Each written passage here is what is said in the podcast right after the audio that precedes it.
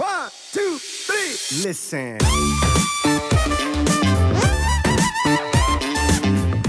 sind eben auch die Punkte ähm, der Psychologie und ähm, des Sozialen. Das heißt eben, dass, dass man eben erkannt hat, dass vor allem eben unser Nervensystem und ähm, unser Hormon- und Immunsystem eben ein interag äh, interaktives System sind und eben nicht getrennt sind. Heißt, ähm, wir haben über die sogenannte HPA-Achse im Gehirn, also ähm, Hypothalamus, Hypo Hypophysen, Nebennierenrindenachse, eben ähm, ja, ein interaktives System von Gehirn und dem Rest des Körpers, ähm, das eben gewisse physiologische Vorgänge eben beeinflussen kann.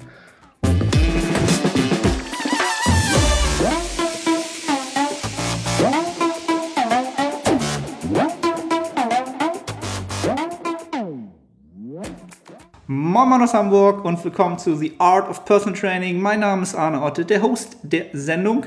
Und diesmal haben wir wieder einen äh, ja, vertrauten alten Gast äh, auf der anderen Seite entsprechend. Der Frederik ist wieder da. Er war ja schon mal im Podcast zu Gast, Episode 25, roundabout, ich weiß es gar nicht mehr.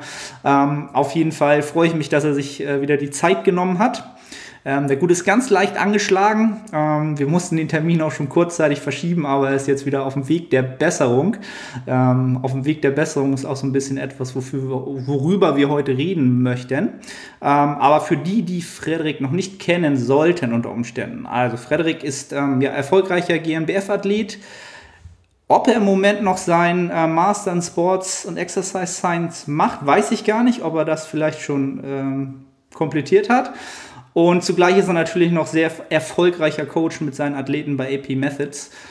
Und ähm, ja, Frederik, herzlich willkommen once again. Und ähm, ich bin gespannt, ob ich irgendwas jetzt vergessen habe oder ob sich was geändert hat seit dem letzten Podcast. Ja, hi Arne, danke erstmal wieder für die Einladung. Ähm, wie du schon meintest, haben wir den Podcast-Termin ähm, verschoben, weil ich ein bisschen angeschlagen war und den Zuhörern das nicht zumuten wollte, dass ich alle paar Sekunden meine Nase eben nach oben ziehe, was dann vermutlich auch nicht so schön ist anzuhören. Ähm, um gleich auf dein Intro noch mal kurz zu kommen, also ich studiere noch mein Master. Ich habe mhm. letztes Jahr meinen Bachelor gemacht in Gesundheitswissenschaft und mache gerade meinen Master in Sport and Exercise Science. Ähm, genau, das ist eigentlich so. Ah, okay. Ich hatte, ich hatte gedacht, den hättest du vielleicht gerade komplettiert. Ich meine, das hätte das gesehen, aber das war wahrscheinlich der der Bachelor, den du dann. Genau, das war letztes Jahr. Ah. Ich, ich habe, vielleicht kommst du darauf, ich habe ich hab das, glaube ich, aus meiner Bio rausgenommen. Mhm. Ähm, ja, einfach nicht aus einem gewissen Grund, sondern einfach, weil ich nichts reinschreiben wollte, was ich, was ich nicht bin oder wie auch immer. Aber ich, ich studiere tatsächlich noch, ja. Du willst das auch komplettieren? Ganz ja, sicher. auf jeden Fall. Das ist der Plan. Ja, cool. Ähm, also, freut mich enorm, dass du wieder da bist. Ähm, wir hatten ja äh, off-air schon eben ein bisschen geschnackt. Ähm, ich hatte dich ja so ein bisschen ausgefragt, was ich halt sehr, sehr interessant fand und für die Leute, die dich kennen, vielleicht auch interessant, dass du jetzt selbst auch mit einem Coach zusammenarbeitest. Vielleicht magst du da vorab ganz kurz ein Intro oder ein kurzes, kurzes Bild geben, was da gerade so passiert ist in den letzten Wochen. Mhm. Ja, also ich habe persönlich einfach für mich gemerkt in den letzten Monaten, dass ähm, vor allem aufgrund dessen, dass ich mittlerweile mit relativ vielen ähm, Sportlern eben zusammenarbeite neben meinem Studium, dass ich eben ähm, nicht mehr viel Energie und Zeit in mein eigenes Programming gesteckt habe und da einfach auch nicht mehr wirklich die Motivation hatte, mich zusammenzuraufen und am Ende vom Tag da eben ähm, das Ganze noch zu evaluieren und anzupassen, sondern wie wir auch gerade besprochen hatten, ähm, war das dann eben eher so, dass ich einfach wiederholt habe ähm, über mehrere Monate, ähm, ohne wirklich Anpassungen zu treffen, die vielleicht sinnvoll gewesen wären. Und da habe ich halt irgendwann für mich gemerkt, okay, eventuell macht es vielleicht auch für mich Sinn, weil ich mich eben auch sportlich weiterentwickeln möchte dass ich das Ganze eben ähm, in eine andere Hand gebe. Und dementsprechend bin ich dann ähm, zu dem Schluss gekommen, dass ich mich gerne coachen lassen würde. Und bin in dem Zuge dann auf Brian Miner gekommen, mit dem ich ähm, jetzt seit knapp drei Monaten zusammenarbeite. Mit dem war ich davor schon ein bisschen in Austausch. Und das aktive Programming gestaltet er für mich jetzt sozusagen seit Anfang des Jahres. Also vielleicht kennt der ein oder andere den, das ist eben ein Athlet aus dem amerikanischen Raum, der eben selbst ähm, Natural Pro Bodybuilder ist und ähm, auch erfolgreicher Powerlifter. Und ja, von dem ich insgesamt von der Arbeitsweise sehr angetan bin und bisher auch sehr zufrieden bin. Ja. Hört sich gut an. Also ich war ganz überrascht. Ich glaube, ich habe es irgendwann mal in deiner Story gesehen und ähm, habe aber mein erster, mein erster Gedanke war gleich, das ähm, passt halt passte äh, für mich super zusammen. Also es war sofort so irgendwie so, ja, macht sofort Sinn, so vom, vom Trainingsstil, vom, vielleicht von dem, was man von euch beiden so gesehen hat in der Vergangenheit, ist das gleich so, hat gleich so ein Match gemacht bei mir im Kopf und dachte so, ja, cool, das, da kommt bestimmt was Cooles bei raus.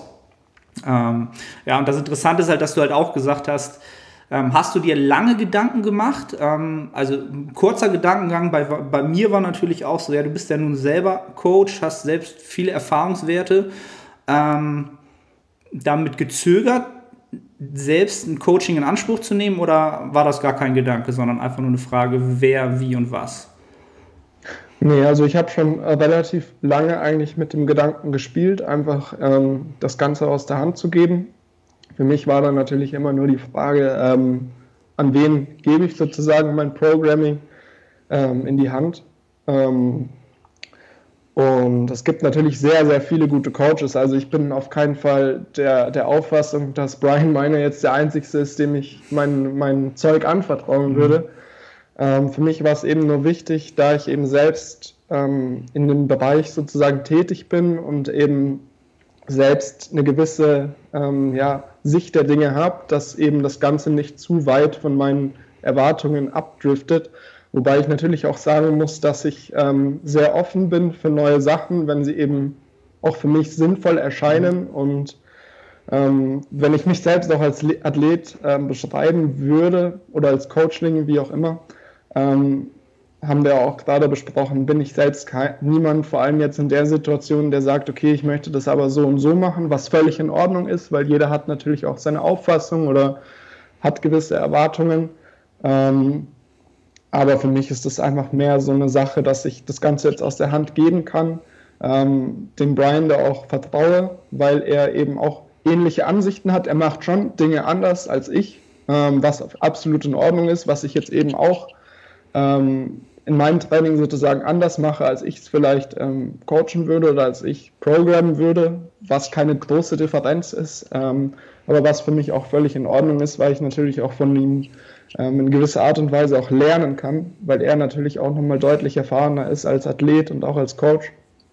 Und ja, insgesamt ist es eben keine Entscheidung, wo ich wirklich zögern muss, ähm, weil ich einfach weiß, dass, dass in diesem Sport, ähm, dass es nicht darauf ankommt, wie genau mein Programming jetzt aussieht, sondern dass einfach gewisse ähm, Messgrößen beachtet werden und ähm, ja, gewisse Variablen sich eben über die Zeit verändern und da kann man sich, denke ich, bei vielen Coaches sicher sein mittlerweile, dass diese eben, dass diese Messgrößen beachtet werden. Ja, ja interessant. Also ist, ist halt auch so ziemlich ähnlich wie bei mir halt gewesen. Man sucht sich natürlich prinzipiell jemanden, wo das am meisten resoniert, ne? so, also sozusagen von vielleicht von dem, was, was sowieso schon so ähm, gemacht wird, was man für Eindrücke hat. Ähm, am Ende des Tages ist es aber natürlich trotzdem wertvoll, natürlich, wenn man sowieso eigentlich fast das Gleiche machen würde, ne? dann ähm, bräuchte man ja eigentlich keinen Coach. Das Coaching drumherum ist eigentlich aber das, das ja auch mit das Wichtigste. Aber wir haben ja auch schon gesagt, wir sind wahrscheinlich so die Klienten, die am einfachsten sind, weil wir einfach das mhm. Programming verfolgen und wenn mal eine Variable ja uns entsprechend nicht logisch erscheint, dann fragen wir vielleicht mal kurz nach, aber es ist halt ähm, ja relativ einfach. Wir wollen einfach nur ein bisschen Guidance da, ne? und da den Kopf frei ja. haben. Und was man da auch vielleicht noch einhaken könnte, von, von außen erscheint es vielleicht auch immer für viele, dass eben ein, ein Coaching generell einfach eine Sache der Wissensvermittlung ist, ähm, was aber nur bis zu einem gewissen Punkt eben stimmt. Also es geht auch vor allem viel darum, dass man eben die Person in die richtige Richtung leitet, vor gewissen Entscheidungen vielleicht auch bewahrt.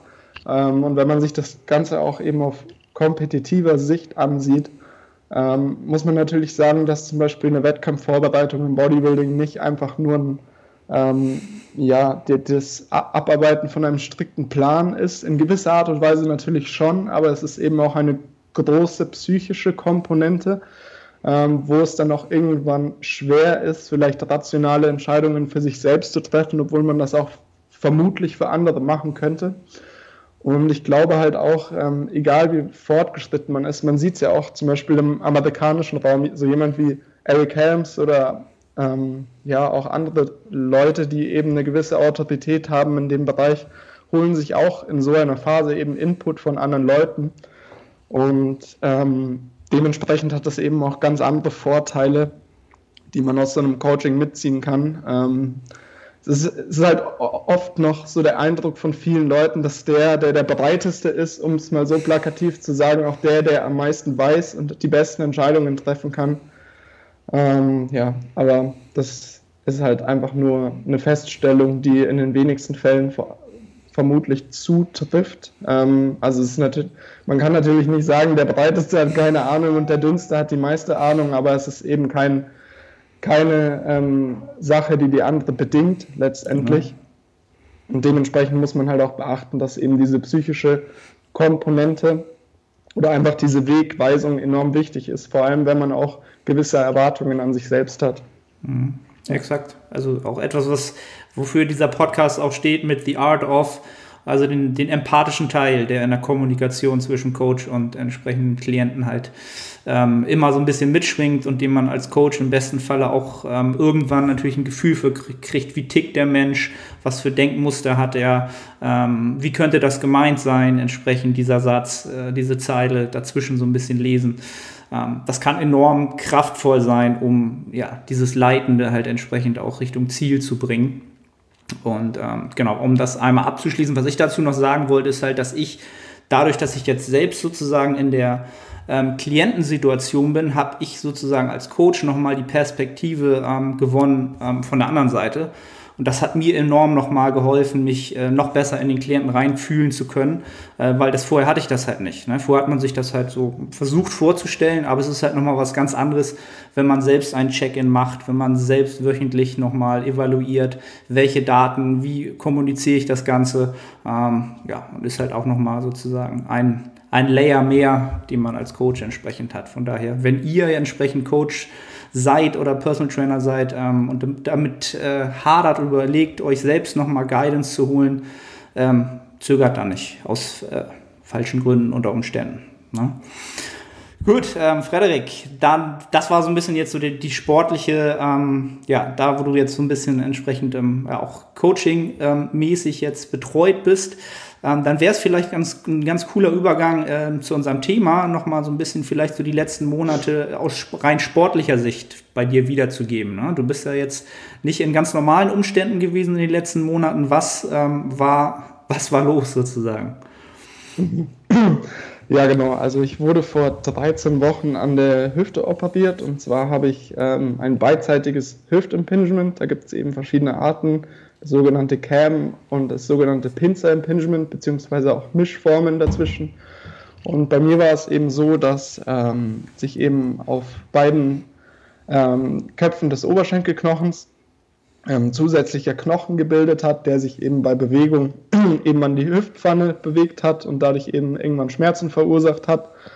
Und die Strukturen waren auch so ein bisschen beschädigt schon. Ähm, und Genau, also da gibt es verschiedene Arten. Bei mir war es eben, dass der, der, der Hüftkopf ähm, zusätzlichen Knochen auf, aufgewiesen hat.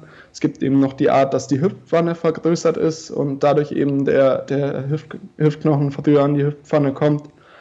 Ähm, da habe ich eben natürlich auch längere Zeit versucht, eben mit konservativen Maßnahmen, wie zum Beispiel Physiotherapie vor allem, ähm, dem entgegenzuwirken, dass vielleicht einfach diese Mechanik in der Hüfte ähm, besser funktioniert, was eben nicht geklappt hat auf der rechten Seite. Also ich habe vor allem ab einer bestimmten ähm, Hüftflexion und ähm, Rotationsbewegungen in der Hüfte eben relativ starke Schmerzen gehabt und ähm, da ist man dann irgendwann drauf gekommen, dass also mit einem mit einem MRT, dass dieser Knochen eben da ist und dafür verantwortlich ist. Also davor gab es auch die Vorahnung, dass es vielleicht wieder ein Leistenbruch sein könnte, was ich ähm, zweimal hatte in meiner Fußballzeit.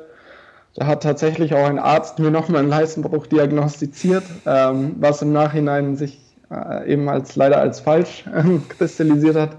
Ähm, Und genau, also dieses, dieses Hüftimpingement wurde dann bei mir operiert. Man musste auch ähm, ganz klar sagen, dass die OP kein kein hundertprozentiges Ticket in, in die volle Funktionsfähigkeit danach ist, sondern ähm, wenn man sich da die Evidenz dazu anschaut, ist das schon fast eher, ja, je nach, je nach Review eben eine 50-50-Geschichte, ob man zu voller Funktionsfähigkeit zurückkehrt. Ähm, es hat mir, also ich hatte auch das Glück, dass ich einen Sportmediziner hatte, der mir das auch so erklärt hat, also der nicht gesagt hat, wir machen die OP und dann bist du wieder super fit und beugst gleich 200 mhm. Kilo, wie auch immer, sondern er hat gesagt, es könnte sein, dass es hilft, aber es besteht auch die Möglichkeit, dass sie halt nie wieder ähm, in eine tiefe Beuge mit Gewicht eben kommen können. Äh, muss nicht sein, besteht aber, ähm, es besteht ähm, die Möglichkeit.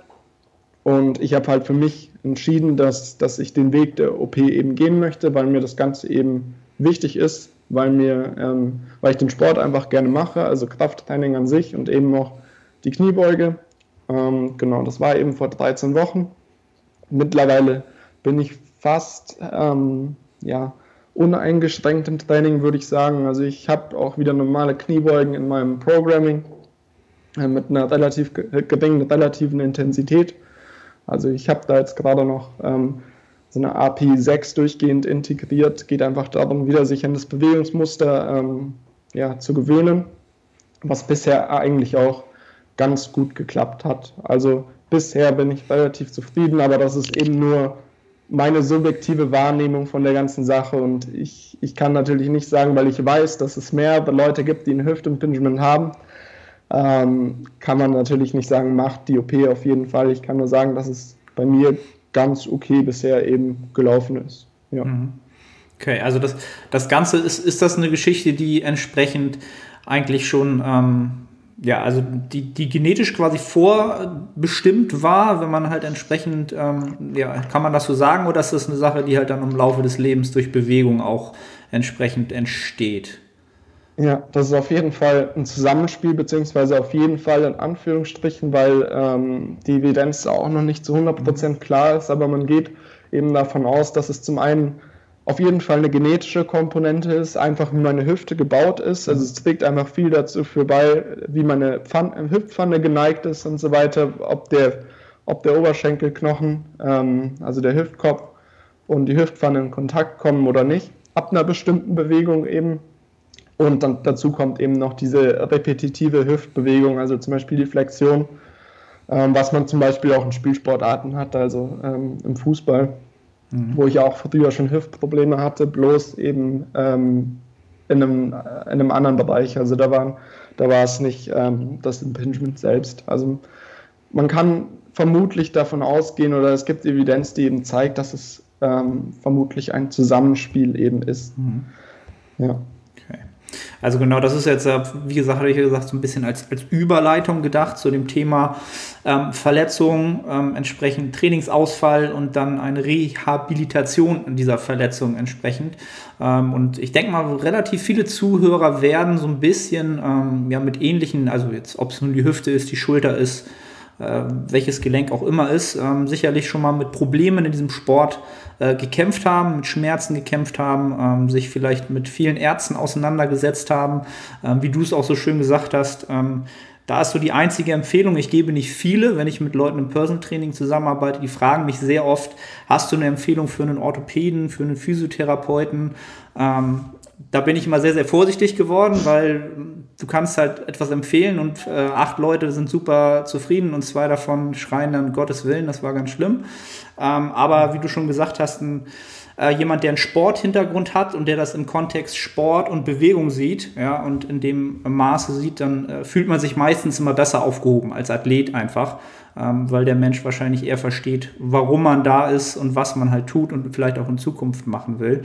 Ähm, aber um das Thema so ein bisschen ähm, ja, vielleicht einzuleiten, äh, du hast ja auch gesagt, du hast es äh, eine Zeit lang versucht, äh, konservativ ja, zu behandeln, sozusagen. Ähm, erklär doch mal, was, was damit sozusagen gemeint ist. Also viele würden wahrscheinlich gar nicht wissen, was, was mit konservativ unbedingt ähm, einhergeht, wenn man jetzt eine Verletzung hat, bevor man jetzt mhm. größere Maßnahmen eingeht. Ja, also ähm, was ich grundsätzlich vielleicht noch da sagen muss, man könnte natürlich ähm, mir definitiv ankreiden, ähm, dass wir heute sozusagen über dieses Thema sprechen und ich sozusagen ähm, in Vergangenheit oder in naher Vergangenheit eben eine Verletzung hatte, dass das Ganze ein bisschen subjektiv behaftet ist. Mhm. Ähm, da es schon ein bisschen her ist, würde ich behaupten, dass das so, das stimmt auf jeden Fall. Also es ist natürlich auch dadurch, dass ich eine Reha jetzt ähm, durchgegangen bin, dass es irgendwo auch subjektiv sein könnte, aber ich versuche natürlich trotzdem so die Evidenz, die man eben aus gesundheits- und sportwissenschaftlicher Sicht mhm. weitergeben kann, eben möglichst neutral eben darzustellen, ohne ähm, irgendwelche Denkfehler reinzubringen. Also ich, da nur um den Spoiler zu geben, dass ich da versuche, eben meine eigene Erfahrung größtenteils eben rauszubringen, weil das eben nur meine eigenen Erfahrungen sind und die in einem Gesamtkontext nicht großartig relevant sind, um es mal so zu behaupten. Ähm, genau, um da auf deine Frage eben zurückzukommen.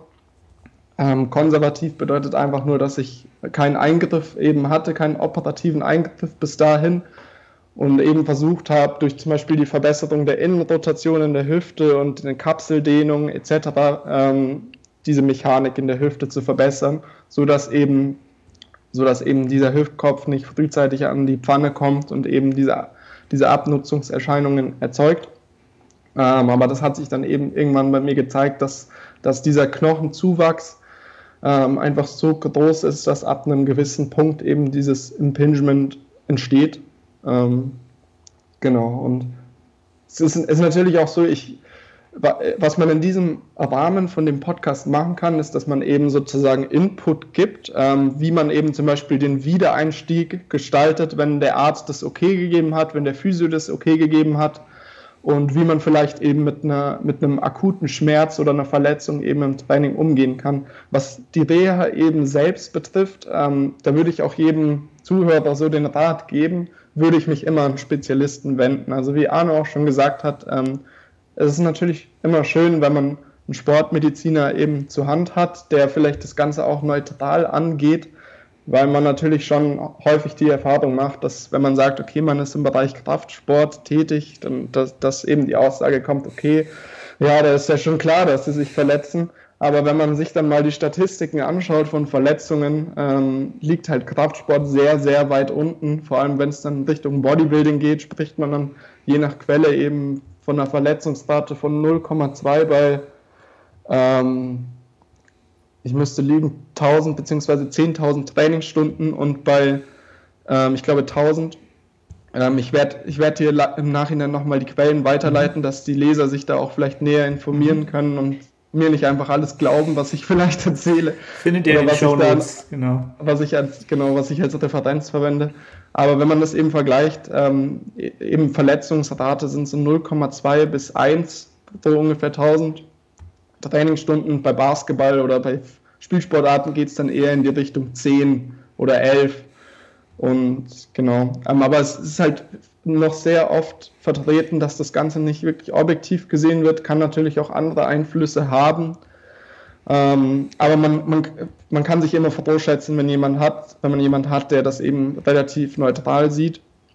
Ähm, ja, und das ist eben auch mein Rat. Also wenn wenn grundsätzlich eben eine Verletzung eintritt, also eine körperliche Verwundung, ähm, würde ich immer erstmal einen ähm, Spezialisten aufsuchen, bevor man sich überlegt, was mache ich jetzt.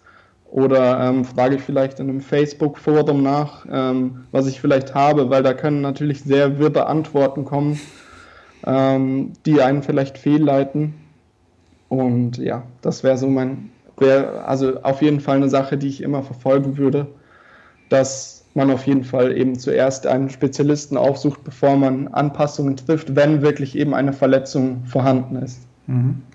Ja, ja, also und, und vielleicht auch äh, nochmal den, den Rat zu geben, selbst wenn man Spezialisten aufsucht, ähm, wenn, wenn, man dann sogar die, den Luxus hat und die Möglichkeit hat, vielleicht sogar noch einen zweiten in der Stadt zu haben, ähm, vielleicht sogar nochmal eine zweite Meinung einholen. Ähm, weil auch diese Experten natürlich auch äh, je nach Tagesform oder je nachdem, ähm, was sie gerade vorher gemacht haben, also das ist halt auch eine rein anekdotische ähm, Erfahrung meinerseits mit vielen Klienten, die halt ähm, entsprechend zu verschiedenen Experten gegangen sind, was ich ja vorhin schon angemerkt habe.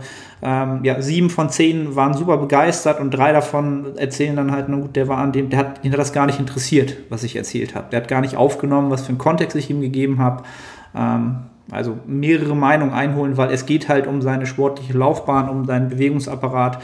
Und das ist halt das, ja, das höchste Gut, unser Bewegungsapparat, was wir haben, ähm, den wir haben.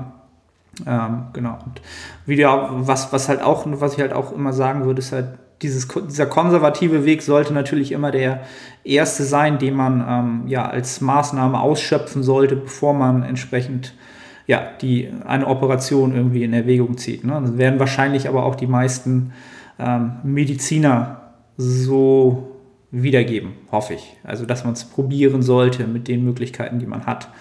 Ähm, genau. Ähm, jetzt haben wir, sind wir sozusagen, du bist ja da sozusagen das Beispiel jetzt, was wir auch gesagt haben. Äh, Beispiel, beispielhaft, jetzt ist ja der Fall eingetreten, dass du es halt konservativ halt nicht in den Griff bekommen hast und hast dich zu der MP, äh, OP entschieden. Ähm, und da kommt ja dann danach den meisten halt auch die, ja, die klassische Rehabilitation in den Kopf mit äh, wahrscheinlich auch wieder Richtung Physiotherapie etc. Ähm, was wurde dann gemacht? Was war so das typische, äh, die typische Herangehensweise, die dir sozusagen angetragen wurde, was jetzt passiert nach der OP? Mhm. Ja, also bei mir war das persönlich einfach, ähm, wie du gerade auch meintest, ähm, die Physiotherapie. Ähm, und ich habe auch ganz klar mit meinem Arzt eben davor besprochen, wie das Ganze eben danach vermutlich aussehen wird hinsichtlich Training, wann ich wieder einsteigen, einsteigen kann, was ich machen kann, etc.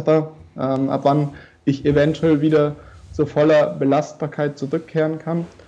Ähm, aber das Haupt, Hauptaugenmerk lag eben sozusagen erstmal auf Schonung, weil es ja eben eine akute Wunde war, eine OP-Wunde ähm, und eben in Kombination mit Physiotherapie, die eben sozusagen ähm, ja, von Zeit zu Zeit sozusagen intensiver wurde und wo ich halt immer mehr dann auch selbst gemacht habe ähm, in der Physiotherapie selbst. Also es ist von sozusagen manueller Behandlung eben zum aktiven Bewegen dann übergegangen, ähm, was, ich, was auch grundsätzlich sehr gut ist. Also es, es muss natürlich alles immer ähm, abgeklärt sein in diesem Stadium, vor allem was die Reha angeht, ähm, wie ich vorhin schon meinte. Also ein Trainer an sich kann ähm, keine Reha vorgeben oder keinen Input für die Reha selbst geben, was eben ähm, dort körperlich gemacht wird, sollte der Trainer eben auch nicht.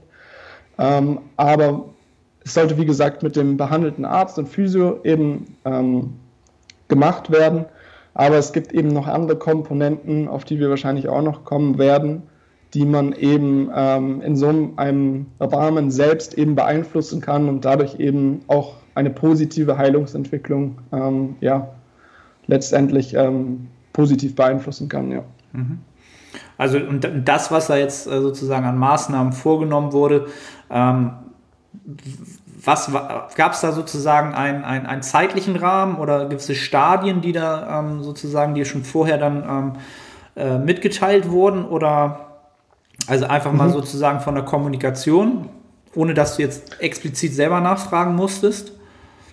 Ja, also diese, also ich, wenn ich von eben meinem eigenen subjektiven Erleben eben wieder ausgehe, war es eben so, dass, dass ich von Anfang an halt wirklich sehr interessiert war, wie das Ganze aussieht, ähm, was der Plan ist. Und ähm, dann hatte ich auch das Gefühl, dass ich halt viel Informationen bekommen habe und ähm, hatte eben selbst auch schon im Kopf, wie das, wie das Ganze aussieht. Und ähm, wichtig ist halt auch in dem, in dem Rahmen, was man vielleicht als Input eben generell geben kann, ist, dass man halt wirklich geduldig bleibt und auch eine gewisse Resilienz aufbaut für Rückschläge, weil es natürlich in so einem Stadium eben immer zu dem Punkt kommen kann, wo sich vielleicht ähm, die, die Gewebsheilung in, in einem besseren Zustand oder in einem fortgeschritteneren Zustand eben befindet, aber man vielleicht trotzdem ähm, wieder, wieder Schmerzen zum Beispiel hat. Aber dieser Schmerz muss eben nicht zwangsläufig davon ausgehen, dass man die Struktur beschädigt hat ähm, oder dass die Struktur nicht mehr heilt, sondern es kann auch einfach davon ausgehen, dass ich zum Beispiel in meinem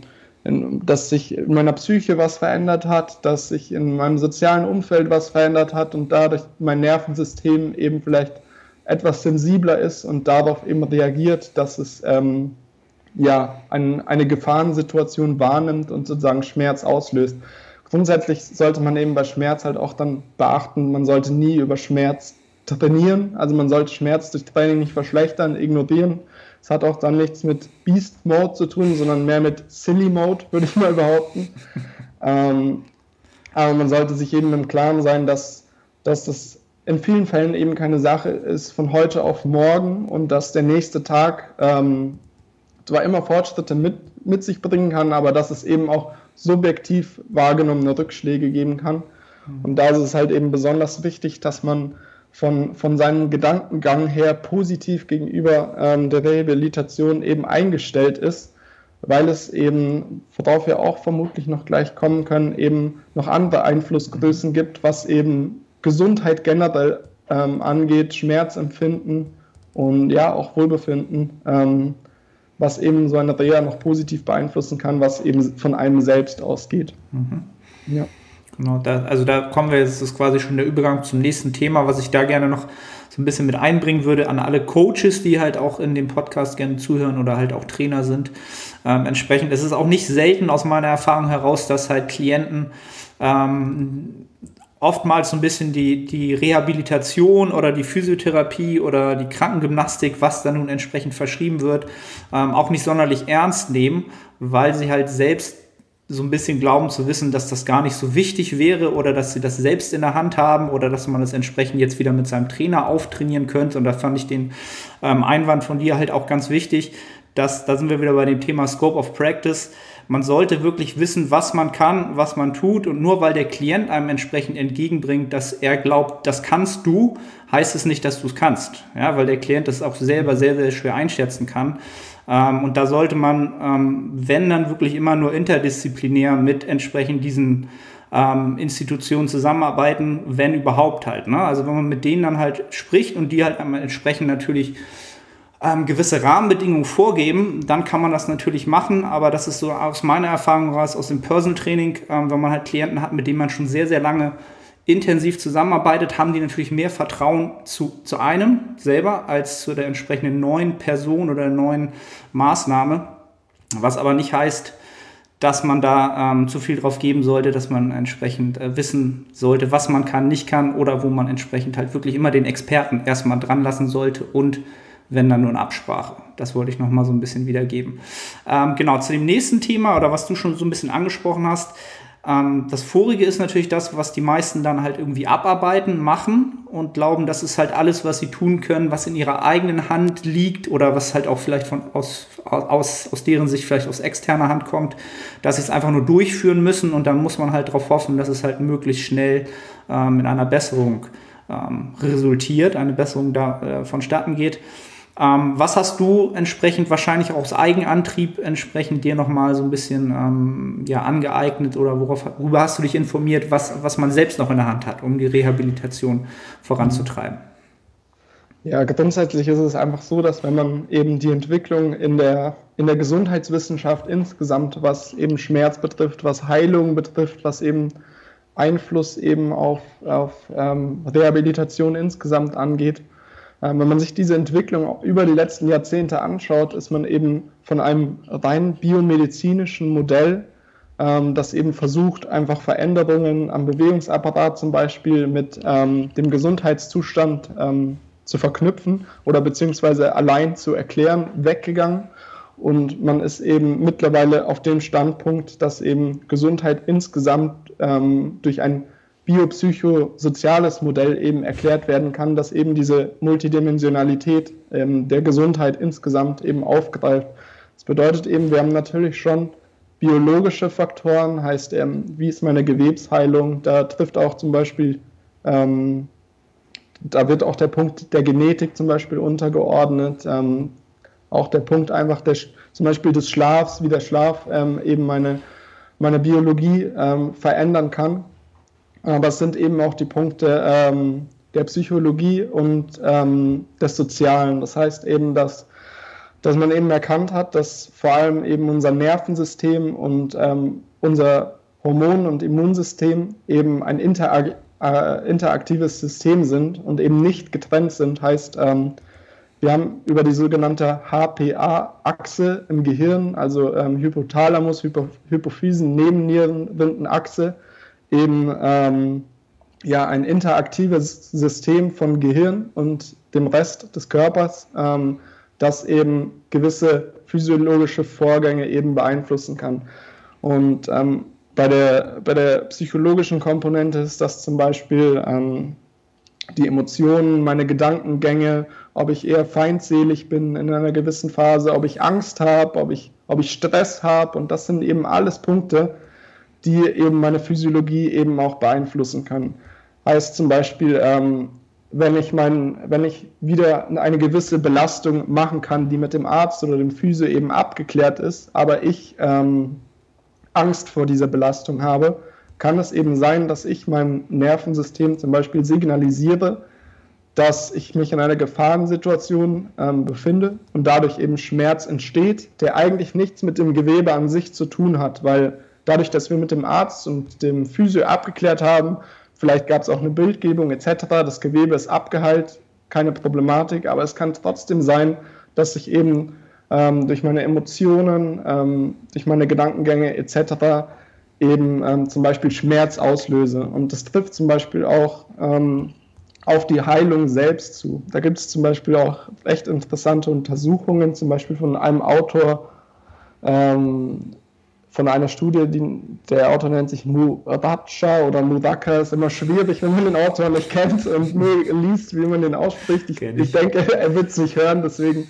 muss er, wird er sich nicht beleidigt fühlen. Ähm, auf jeden Fall ähm, ist es schon eine ältere Untersuchung, ich glaube aus 1998, und da wurde eben die Wundheilung ähm, einer Wunde im Mund bei Studenten ähm, beobachtet.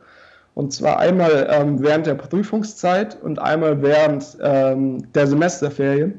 Und man hat eben gesehen, dass in dieser Prüfungszeit, wo mehr eben Stress auf die Person eingewirkt hat, was zum Beispiel auch sozial aus meinem sozialen Umfeld ähm, geschehen kann, ähm, dass diese Wundheilung 40 Prozent länger gedauert hat als in, der, in, der, in den Semesterferien, was eben gut aufzeigt, dass sich durch diese Interaktion des Nervensystems und des ähm, Hormonsystems eben auch letztendlich meine Wundheilung ähm, beeinflussen kann, sowohl positiv als auch negativ.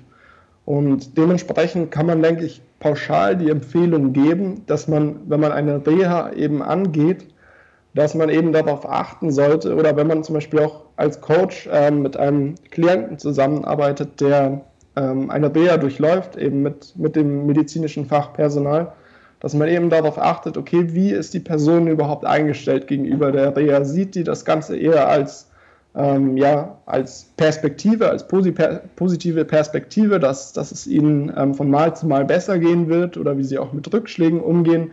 Oder ist die Person eher dazu geneigt, dass sie sich vielleicht sozial zurückzieht, dadurch enorm viel Stress hat ähm, aufgrund der Verletzung.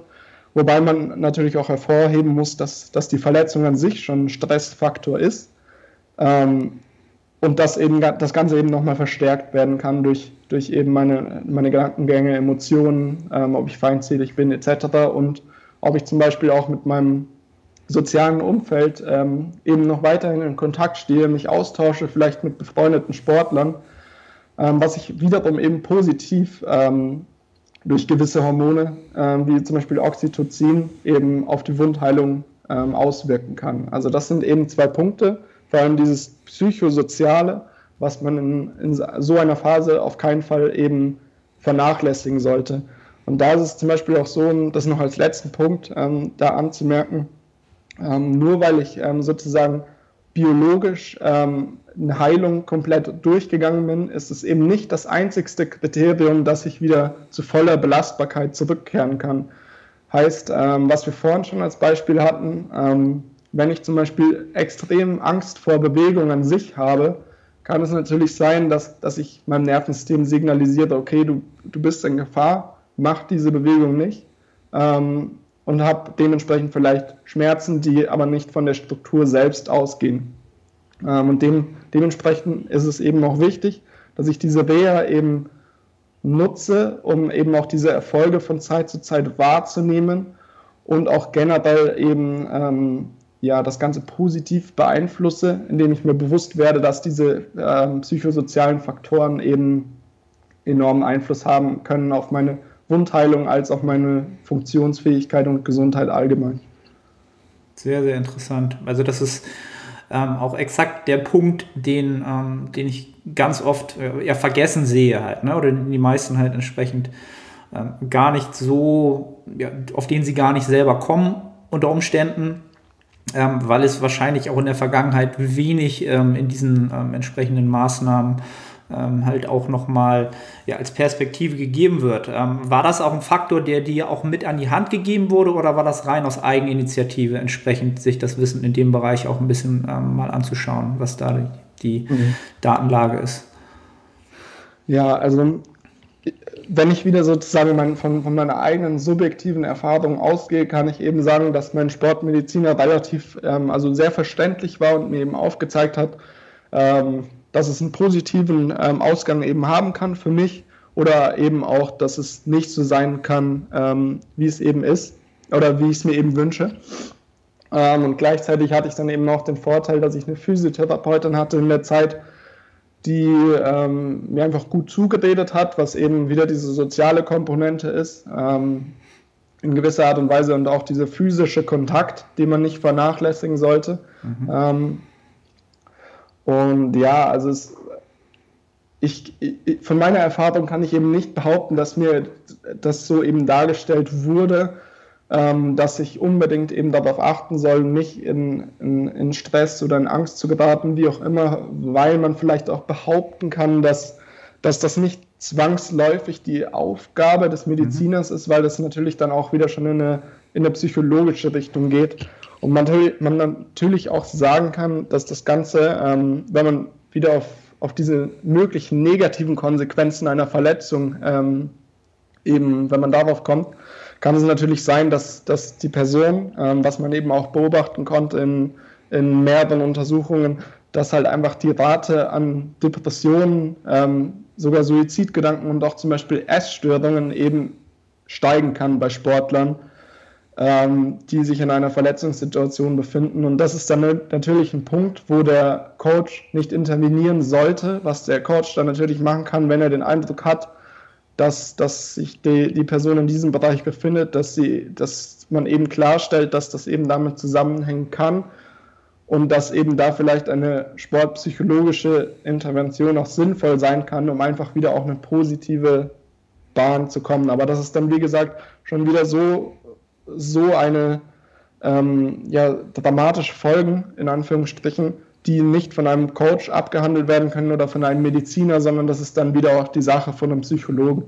Es ist natürlich so, dass das keine Sache ist, die ist, nicht zu erwarten, wenn ich, wenn ich jetzt vier Wochen verletzt bin und keine Bizeps-Curls machen kann.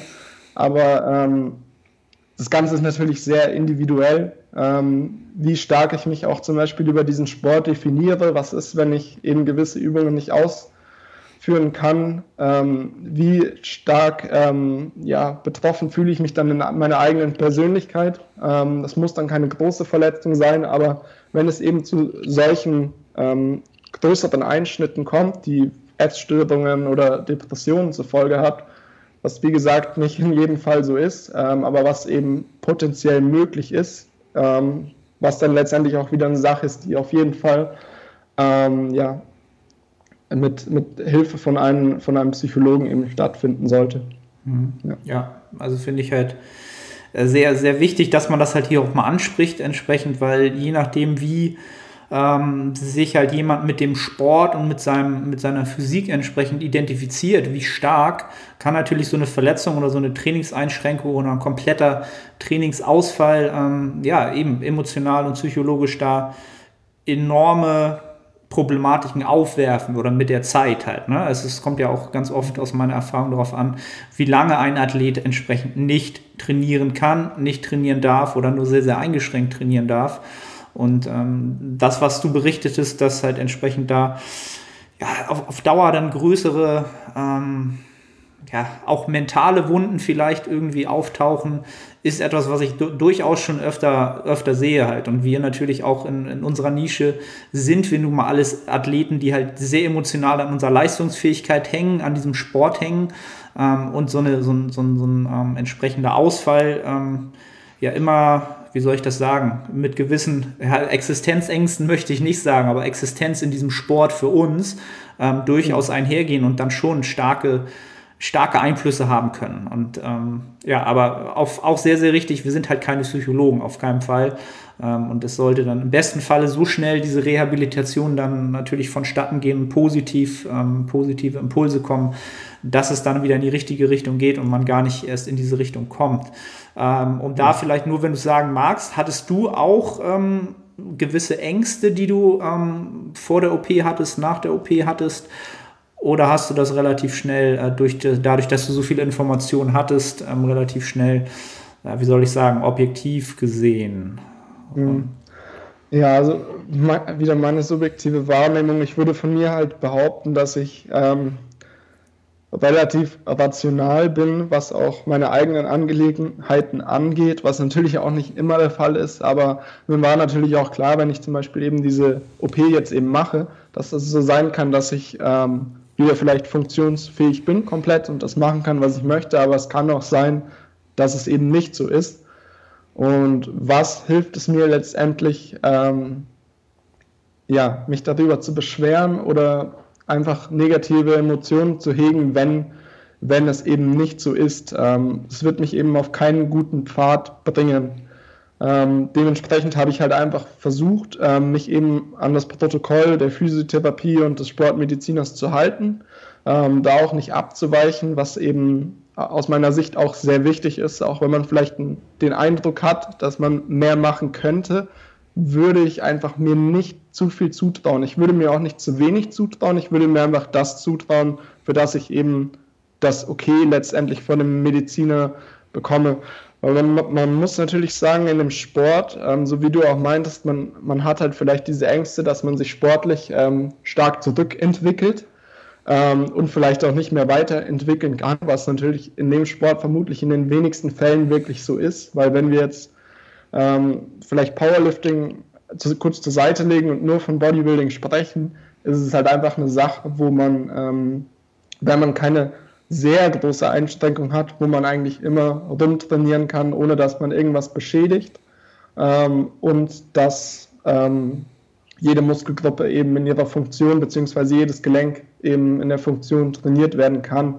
Ähm, was natürlich auch immer abzusprechen ist mit dem Sportmediziner, aber das sollte man sich halt auch in Gedanken rufen, dass man da sehr viele Möglichkeiten hat und eben nicht auf spezifische Bewegungsmuster unbedingt angewiesen ist. Mhm. Und ja, wie, wie, du auch meintest, zum Beispiel mit der, mit der Langfristigkeit, ähm, es ist halt auch wichtig, dass man sich im Hinterkopf behält, ähm, was ich vor allem bei jüngeren Athleten noch sehe, dass eben der Eindruck oft entsteht, wenn ich jetzt mal vier, fünf, sechs, auch acht Wochen, wie auch immer, nicht trainieren kann, dass mich das halt eben enorm zurückwirft. Aber wenn man sich eben mal die Karriere eines wirklichen kompetitiven Bodybuilders anschaut, ähm, sieht man eben, dass die, die Besten in diesem Sport nicht 25 sind, sondern die Besten in dem Sport sind Mitte 30 bis Mitte 40. Und ähm, es geht halt eben in dem Sport nicht darum, unbedingt eben in einem kurzen Zeitraum so viel zu machen, wie es nur irgendwie geht, sondern es geht in diesem, Zeit, äh, in diesem Sport viel mehr darum, über eine möglichst lange Zeit eben ähm, funktionsfähig zu sein, gesund zu sein und eben Progression mitnehmen zu können. Und es bringt mir eben nichts, wenn ich frühzeitig versuche, irgendwie wieder in das Training einzusteigen ähm, oder mich voll zu belasten, wenn, wenn es einfach von, dem, von der Struktur, die die gerade heilt, noch nicht funktioniert oder auch wenn es einfach von, von meiner mentalen Einstellung noch nicht funktioniert, weil ich dann natürlich die, die Gefahr besteht, dass die ganze Heilung deutlich länger dauert ähm, und ich wieder länger Zeit ähm, in Anführungsstrichen in dem Fall jetzt auch verschwende, ähm, nicht trainieren zu können mit voller Funktion. Und da ist es eben wichtig, aus meiner Sicht, sich diese Langfristigkeit immer wieder ins Gedächtnis zu rufen Und zum Beispiel auch die wissenschaftlichen Erkenntnisse ähm, hinsichtlich zum Beispiel des Muscle Memory Effekts. Wir wissen mittlerweile, dass es zwar sein kann, dass wir relativ schnell eben ähm, an Querschnitt verlieren, also dass, dass wir ähm, an Muskulatur verlieren, aber im gleichen Maß diese Muskulatur, wenn wir wieder trainieren können, sehr, sehr schnell wieder auch zurückkommt und auch sehr schnell wieder über, das, über diese Ausgangsbasis eben ähm, irgendwann liegt. Und man sollte sich eben da eben ähm, wie immer wieder im Kopf ähm, ja, bringen, dass, dass man eben auch bei, bei, bei, einer Verletzung zwar eben Rückschritte vielleicht kurzfristig machen wird, aber diese Rückschritte nicht lange eben vorhanden sind, wenn ich eben ähm, alles dafür mache, dass, diese, dass die jeweilige Reha gut abläuft und ich eben zu voller Funktionsfähigkeit komme und dadurch eben wieder schnell diese Muskulatur zurückgewinnen kann. Gleiches gilt zum Beispiel auch mit dem Cross-Education-Effekt. Wenn ich zum Beispiel ein, eine Extremität nicht trainieren kann, aber dafür die andere, ähm, habe ich eben den Vorteil, dass die Kraft eben auf der anderen Extremität, die ich eben nicht trainiere, nicht so stark abfällt oder eventuell sogar steigt, was mir vielleicht den Trainingswiedereinstieg dann auch vereinfachen kann, was aber natürlich auch eine individuelle Sache ist, mhm. je nachdem, was ich eben für eine Verletzung habe. Aber das sind vielleicht auch so Punkte, die man sich vielleicht wieder immer ins Gewissen rufen sollte, wenn man vielleicht mit sich selbst ein bisschen hadert in der jeweiligen Situation was wir halt auch alle kennen. Ne? Es ist halt, es ist in diesem Sport, also der Sport ist ja primär darauf ausgelegt oder dadurch, dass wir jetzt halt auch, ja, vermeintlich uns immer mehr damit beschäftigen, halt mit dem Progress, mit dem Fortschritt in eine Richtung. Und da ist natürlich Geduld etwas, was man als äh, Bodybuilder äh, als allererstes lernen sollte oder am meisten entsprechend ähm, ja, praktizieren sollte. Ja, es ist halt immer wirklich etwas, also Geduld ist aus meiner Sicht etwas, was in diesem Sport so enorm wichtig ist und von den meisten halt ähm, am wenigsten, ja, ich weiß gar nicht, ob man das trainieren kann in dem Sinne, ähm, ja, trainiert werden sollte oder entsprechend sich angeeignet werden sollte, rein aus dem ganzen Kontext, den du eben gegeben hast. Ähm, weil man dann, man ist dann schneller wieder entsprechend in die Richtung unterwegs, wo man hin will. Ähm, ja, ist es halt bloß ein bisschen äh, kontraintuitiv entsprechend, ne, so wie wir sonst funktionieren. Ähm, um, um dann nochmal zu dem Thema zurückzukommen, äh, du hattest vorhin das, das, äh, den Begriff Essstörung äh, in den Raum geworfen. Da möchte ich jetzt gar nicht so groß darauf eingehen, sondern eher auf dem Teil entsprechend der Nährstoffzufuhr, ähm, entsprechend mhm. Rehabilitation. Ähm, was wäre so da deine Empfehlung? Ähm, was ist da entsprechend auch das, was du praktiziert hast vielleicht? Mhm. Ja, also grundsätzlich, wenn man, wenn man eine Verletzung hat, kann es ja auch sein, dass man eben in gewisser Art und Weise immobil wird und eben seine, seine Bewegung, ähm, sei es eben im Training oder auch im Alltag, eben zurückfährt. Und wenn man sich da zum Beispiel das Review von Tipton aus dem Jahr 2015 anschaut, kann man ungefähr ausgehen, dass, dass sich diese Reduktion ähm, des, des Verbrauchs irgendwo vielleicht in dem Bereich 15 bis 50 Prozent befindet, je nachdem eben, wie stark ich ähm, eben an, an Immobilität eben habe ähm, zum jeweiligen Zeitpunkt. Ähm, was ich grundsätzlich eben ähm, machen würde ähm, hinsichtlich der Kalorienzufuhr, ist, dass man mindestens anstrebt, auf, auf Erhalt zu gehen weil ich dadurch natürlich vermeide, ähm, zum einen, dass vielleicht weiterhin Strukturen abgebaut, abgebaut werden, wie eben fettfreie Masse, Muskulatur, ähm, und weil ich natürlich auch ähm, dadurch vermeide, dass ich in, innerhalb eines Defizits eben mehr Stress letztendlich auf den Körper bringe als nötig.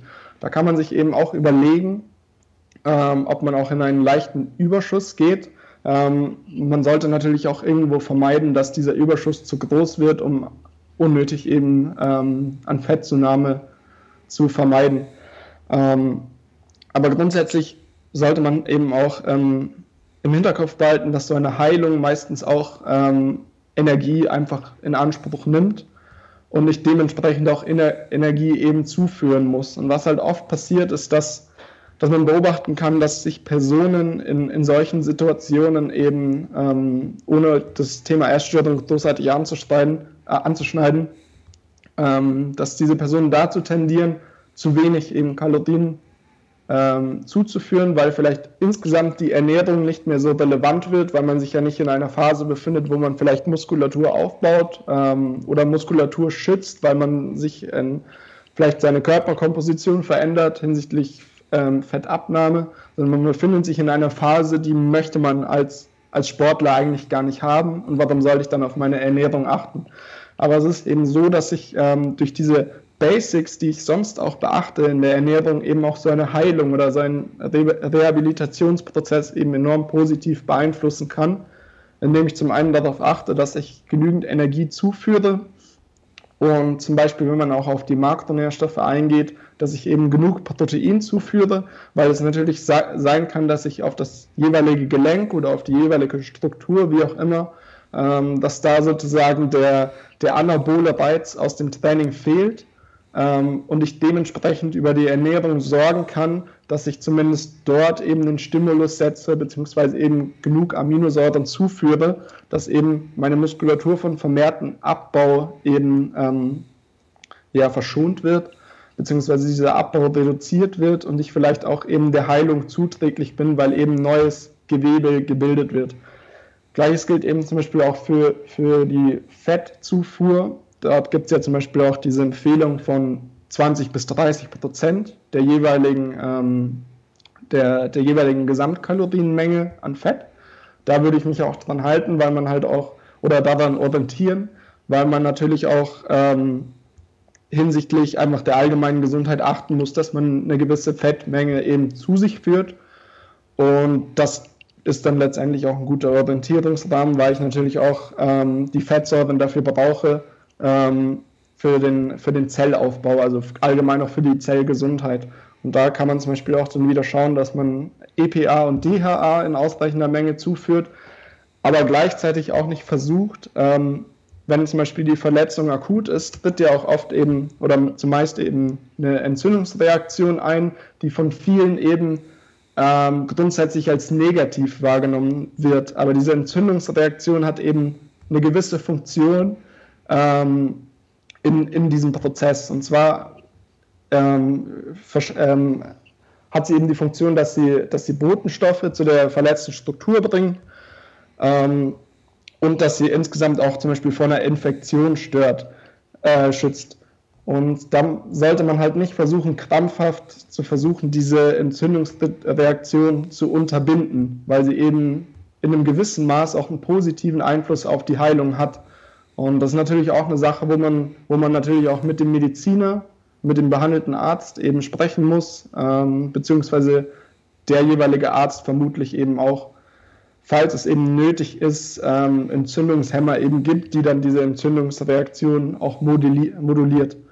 Aber ich sollte eben ähm, in, in dieser Situation nicht versuchen, krampfhaft diese Entzündungsreaktion durch eine sehr, sehr hohe Omega-3-Zufuhr eben zu unterbinden. Aber ich würde einfach grundsätzlich ähm, darauf achten, dass ich diese gesundheitlichen Marker einhalte. Also diese zum Beispiel 2,2 Gramm an Mindestmaß ähm, Protein pro Kilogramm. Wenn man sich zum Beispiel diese, das systematische Review von Morton anschaut, ist es eben, eben diese Menge, wo Personen noch davon profitiert haben ähm, hinsichtlich Muskelaufbau.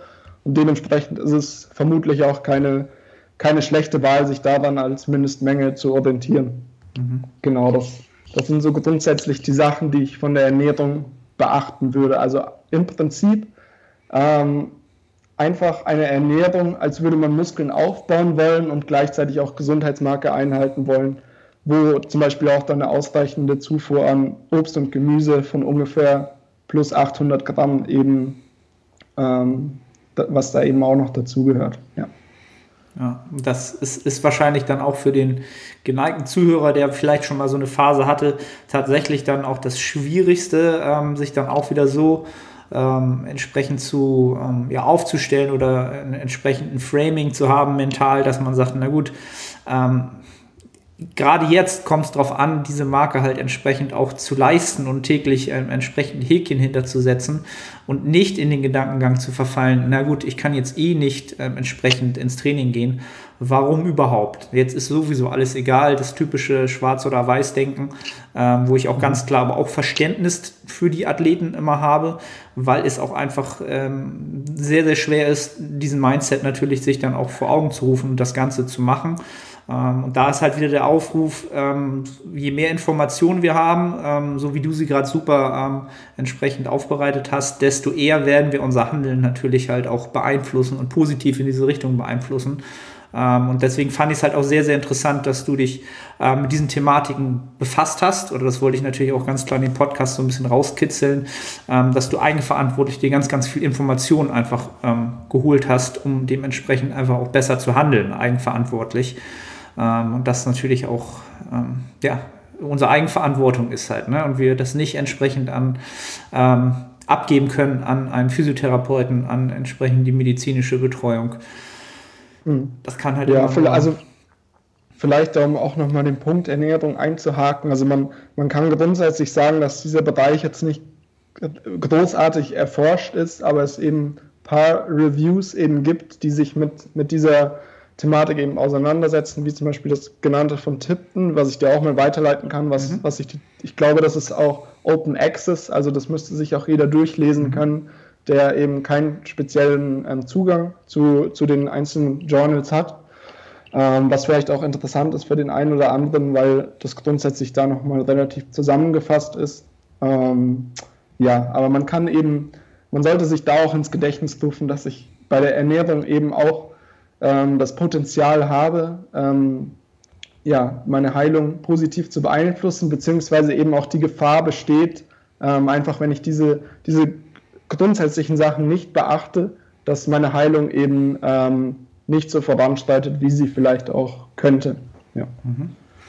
Sehr schön, sehr cool. Ähm, um das Thema vielleicht abzuschließen und das vielleicht auch in einem positiven Maße, würde ich am Ende vielleicht gerne nochmal darauf eingehen. Ähm, so blöd sich das vielleicht anhört, dass natürlich jede Verletzung vielleicht auch ähm, ein wenig eine Chance sein kann ähm, für entsprechend vielleicht nicht ähm, oder für entsprechend andere Muskelpartien, die ich dann vielleicht ja auch unter Umständen mehr belasten kann, anders belasten kann. Ähm, hast du da noch so einen, so einen, Ausblick oder vielleicht auch so ein bisschen so ein Insight, wie, wie du das gestaltet hast in der Zeit? Ja, ähm, also äh, was ich diesbezüglich immer im Hinterkopf behalten würde, ist, dass wenn, wenn man trainiert mit einem gewissen Maß an Anstrengung, man eben auch immer einen systemischen Stress auf, auf, meinen ganzen, auf, auf den ganzen Körper bringt. Und ähm, dadurch, dass eben die Verletzung an, oder Verletzungen an sich schon eine, also ein gewisser Stress für meinen Körper ähm, letztendlich sind, sollte ich vermutlich auch vor allem in diesen akuten Situationen beachten, ähm, dass ich diese, diese Stressreaktion eben nicht ähm, stark erhöhe, indem ich den trainingsinduzierten Reiz eben zu stark nach oben treibe. Weil diese klassischen Ermüdungserscheinungen wie zum Beispiel ähm, ja, schlechteres Wohlbefinden, verschlechterter Schlaf, grundsätzlich ähm, eine höhere Anfälligkeit für Schmerzen, ähm, natürlich auch damit einhergehen können, wenn ich ähm, das Trainingsvolumen für Muskelgruppen, die ich vielleicht vollständig belasten kann, ähm, zu stark in die Höhe treibe, was sich dann im Endeffekt auch ähm, negativ auf die, auf die jeweilige Verletzung bzw. auf die jeweilige Wundheilung eben auswirken kann. Gleichzeitig macht es natürlich schon Sinn, wenn ich eben trainieren kann, dass ich auch weiterhin aktiv bleibe und eben den Reiz eventuell so setze, wie ich ihn davor für die Muskelgruppen gesetzt habe und dadurch eben Progression erziele. Ähm, ich würde nur in solchen Situationen immer darauf achten, dass ich mich in einem gewissen Mittelmaß befinde, um eben diese extremen Ermüdungserscheinungen in so, so einer Situation eben zu vermeiden. Ähm, wenn man zum Beispiel wieder in das Training einsteigt, würde ich eben darauf achten, dass der trainingsinduzierte Stress von Woche zu Woche nicht zu stark akut eben steigt. Also da gibt es auch ähm, ganz gute Methoden, wie man das eben auch noch messen kann, außerhalb eben von Volumen, Intensität etc. Und zwar kann man eben zum Beispiel die sogenannte Session API erheben. Ähm, API kennt ja wahrscheinlich jeder von, von den Übungen selbst, dass ich eben meine subjektive Anstrengung ähm, in Kombination mit Reps in Reserve eben ähm, werte und sage zum Beispiel, ich habe noch eine Wiederholung im Tank, API 9, wie auch immer, aber es gibt auch eine sogenannte Session API. Und was man da letztendlich macht, ist den, den subjektiven Anstrengungsgrad der jeweiligen Trainingseinheit eben zu messen. Das macht man eben meistens ähm, ja, so 15 bis 20 Minuten nach der jeweiligen Einheit, sodass eben die, die, letzte, die letzte Übung nicht so einen großen Einfluss auf mein Rating hat. Also vielleicht war die letzte Übung ja besonders intensiv und dadurch auch die Session API, wenn ich das zu kurz verbinde eben. Deswegen würde ich da mal einen Abstand lassen, vielleicht zu 20 Minuten. Und dann kann ich eben zum Beispiel von 1 bis 10 oder von 5 bis 10 raten, ähm, wie anstrengend war die Einheit. Und in solchen Situationen würde ich eben darauf achten, dass zum einen die Session API relativ gering ist ähm, zu Beginn. Ähm, also vielleicht ich in einem unteren Bereich, wenn ich bei 5 bis 10 bin, dass ich vielleicht bei einer 6 bin. Und dass ich eben darauf achte, ähm, dass diese von Woche zu Woche eben nicht zu stark eben ansteigt, weil man, weil ich eben so ähm, neben diesen ähm, ja, Variablen wie zum Beispiel Volumen, Intensität, die eben sozusagen den externen Load quantifizieren oder das externe Volumen, ähm, mit der Session API eben noch eine interne Größe mit reinbringe, ähm, weil das eben letztendlich meine subjektive Wahrnehmung des Anstrengungsgrad der, der gesamten Einheit eben wiedergibt. Gleiche kann man zum Beispiel auch dann mit Wohlbefinden machen, dass man einfach das Wohlbefinden trackt und schaut, wie steht das vielleicht in Verbindung mit dem Training und ich würde eben darauf achten, wenn ich mich zum Beispiel verletzt habe und dann eben aus einer Situation der vielleicht kompletten Immobilität oder von, nach einer OP eben zurück wieder ins Training komme, dass diese, dieser subjektive Anstrengungsgrad nicht zu stark eben steigt, genau, von Woche zu Woche. Aber man kann natürlich, also ich würde grundsätzlich nicht davor zurückschrecken, wenn es, wenn das okay eben gegeben ist, dass dass ich trainieren darf, dass ich auch letztendlich die Muskulatur belaste und eben auch Progression aus bin, wenn, ich, wenn es eben möglich ist bei den Muskelgruppen, die ich belasten kann. Mhm. Ja. ja, sehr, sehr interessant, dass du das nochmal so wiedergegeben hast. War auch etwas, wo ich so ich gar nicht drüber nachgedacht habe. Aber es ist natürlich auch immer davon abhängig, wie stark halt die Verletzung war halt, ne? Und wie viel Rehabilitation mhm. halt entsprechend vonnöten ist. Absolut, ja. Ähm, ich war einfach erstmal im Kopf davon ausgegangen. Ähm, einfach eine Verletzung, die jetzt ohne OP entsprechend ähm, verheilen muss halt, ne? Also wie ein bisschen, mhm. dass das Knie halt nicht gebeugt werden kann oder ähnliches, einfach aus, aus einer Überlastung heraus. Aber da hatten wir ja, glaube ich, in der letzten Episode schon drüber geredet, über ähm, entsprechend Spezialisierung, Umverteilung von Trainingsvolumina in entsprechende Muskelpartien. Ähm, das müssen wir hier nicht nochmal wiedergeben. Äh, Frederik, äh, ich glaube, wir haben ganz, ganz viel ähm, entsprechend besprechen können. Ich bin dir sehr, sehr dankbar für den, den Input. Ich glaube, das ist auch ein Input, den, den man selten so bekommt, ähm, wenn es um Thema, wenn es um Thema Verletzung geht ähm, und hat auch mal ein paar Aspekte reingebracht, die viele vielleicht gar nicht unbedingt vordergründig als allererstes ähm, ja, vor Augen haben. Erzähl den Leuten gerne, wo sie dich sonst finden, ähm, wo man sonst entsprechend vielleicht Content von dir findet oder entsprechend vielleicht ein bisschen Input. Mhm. Ähm, werde ich alles in den Show Notes verlinken natürlich. Ja, also erstmal Arne, vielen Dank für die Einladung. Ich hoffe auch, dass der eine oder andere vielleicht was mitnehmen konnte. Ich freue mich natürlich auch auf Feedback oder vielleicht auch Rückfragen zu der Thematik. Ähm, wenn man mich finden möchte, ähm, kann man gerne zum Beispiel auf meine Webseite gehen, lpmethods.de oder auf Instagram oder auf Facebook, ähm, auch beides LP Methods oder auch gerne auf mein privates Profil, einfach meinen Namen eingeben. Ähm, ja, das sind, denke ich, so die wichtigsten Anlaufstellen heutzutage, die man nennen kann. Sehr cool. Ja. Wie gesagt, ich danke dir vielmals und äh, genau, also wenn ihr äh, Feedback dazu habt, gerne entsprechend, äh, solltet ihr das Ganze jetzt bei YouTube sehen, in die Kommentare oder entsprechend, ähm, ja, auch bei Instagram, ähm, wo man uns halt entsprechend findet, gerne Input geben, freuen wir uns riesig. Äh, Frederik, nochmal vielen, vielen Dank. Ähm, ich wünsche dir weiterhin beste Genesung. Ähm, wie wie sieht es im Moment aus? Äh, was machen die Squads? Wie ist die Tendenz? Ja, also ich, ich kann die Bewegung tatsächlich aktuell schmerzfrei ausführen, aber es ist noch so, dass wir jetzt eben versuchen, wie wir auch gerade schon eigentlich angesprochen haben, dass man eben systematisch halt diesen Trainingsstress erhöht, ohne eben zu hohe Peaks zu haben. Und ja, aktuell sieht es ganz gut aus für mich persönlich. Und ja, ich bin auch zuversichtlich, dass das so bleiben wird, wenn man eben schlaue Entscheidungen im Training trifft und ähm, sich von heute auf morgen nicht so viel zutraut. Ähm, genau. Also ich bin, bin bisher ähm, ja, sehr zufrieden, wie es gelaufen ist. Okay. Wir drücken weiter die Daumen und äh, wünschen dir in Zukunft äh, schwere, schmerzfreie Squats. das, als, das als Abschlusswort. Frederik, vielen, vielen Dank und äh, ich verabschiede mich bei den Zuhörern und wir hören uns in der nächsten Episode. Bis dann und ciao, ciao. Ciao.